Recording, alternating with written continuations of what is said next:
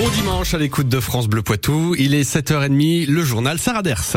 Et la météo Ludovic, encore des nuages dans le Poitou. Oui, des nuages ce matin, mais les éclaircies seront nombreuses cet après-midi. Les températures sont en légère baisse.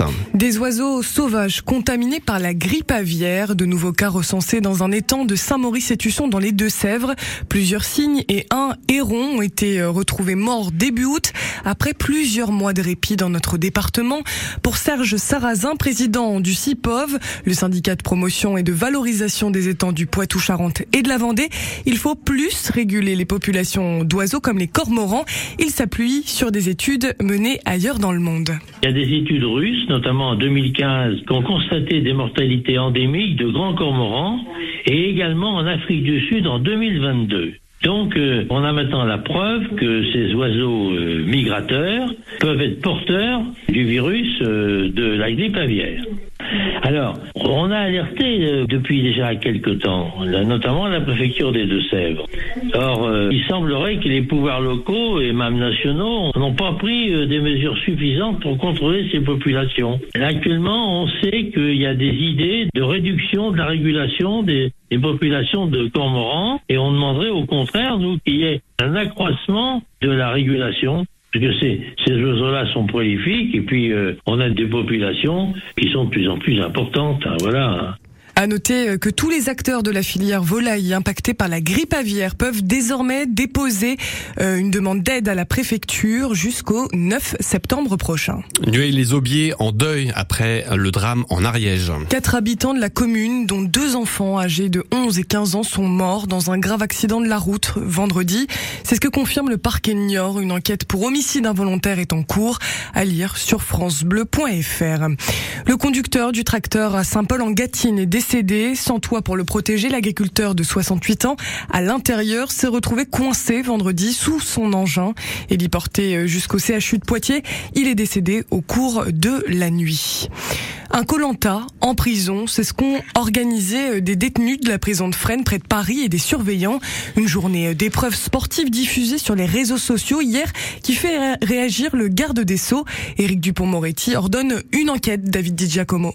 Au feu vert, vous partez. C'est parti sur les images, une course de karting oppose détenus et surveillants de la prison de Fresnes. Ce jeu, inspiré de l'émission Colanta, a été organisé le 27 juillet dernier, mais la publication vendredi sur YouTube d'un reportage sur cette journée n'a pas plu du tout au ministre de la Justice. Des images choquantes a tweeté Éric Dupont-Moretti.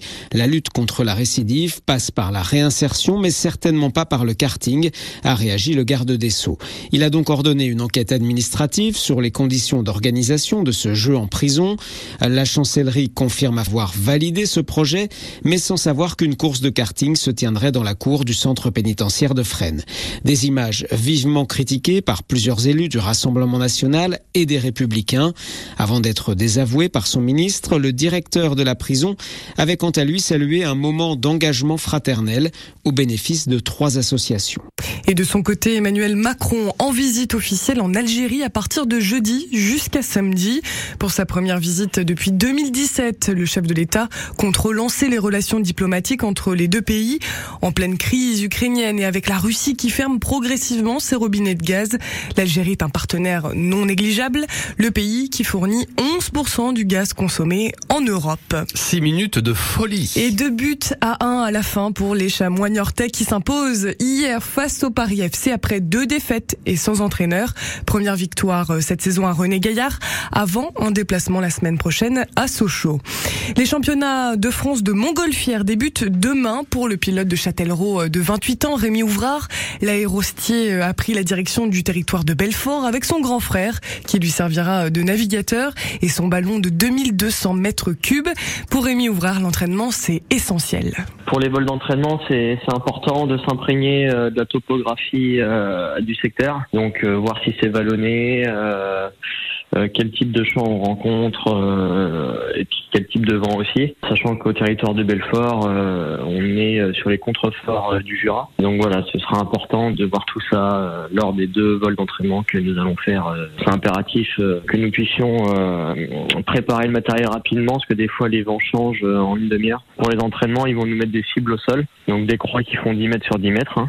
C'est la majeure partie des, épreuves qu'on rencontre en championnat. Donc faut trouver les bons vents, euh, se rapprocher euh, au-dessus de ces cibles et y lancer un marqueur. Donc une bande de tissu qui fait 1m50 de long avec une poche de sable au bout. On met ça au centre de la cible, on remporte 1000 points.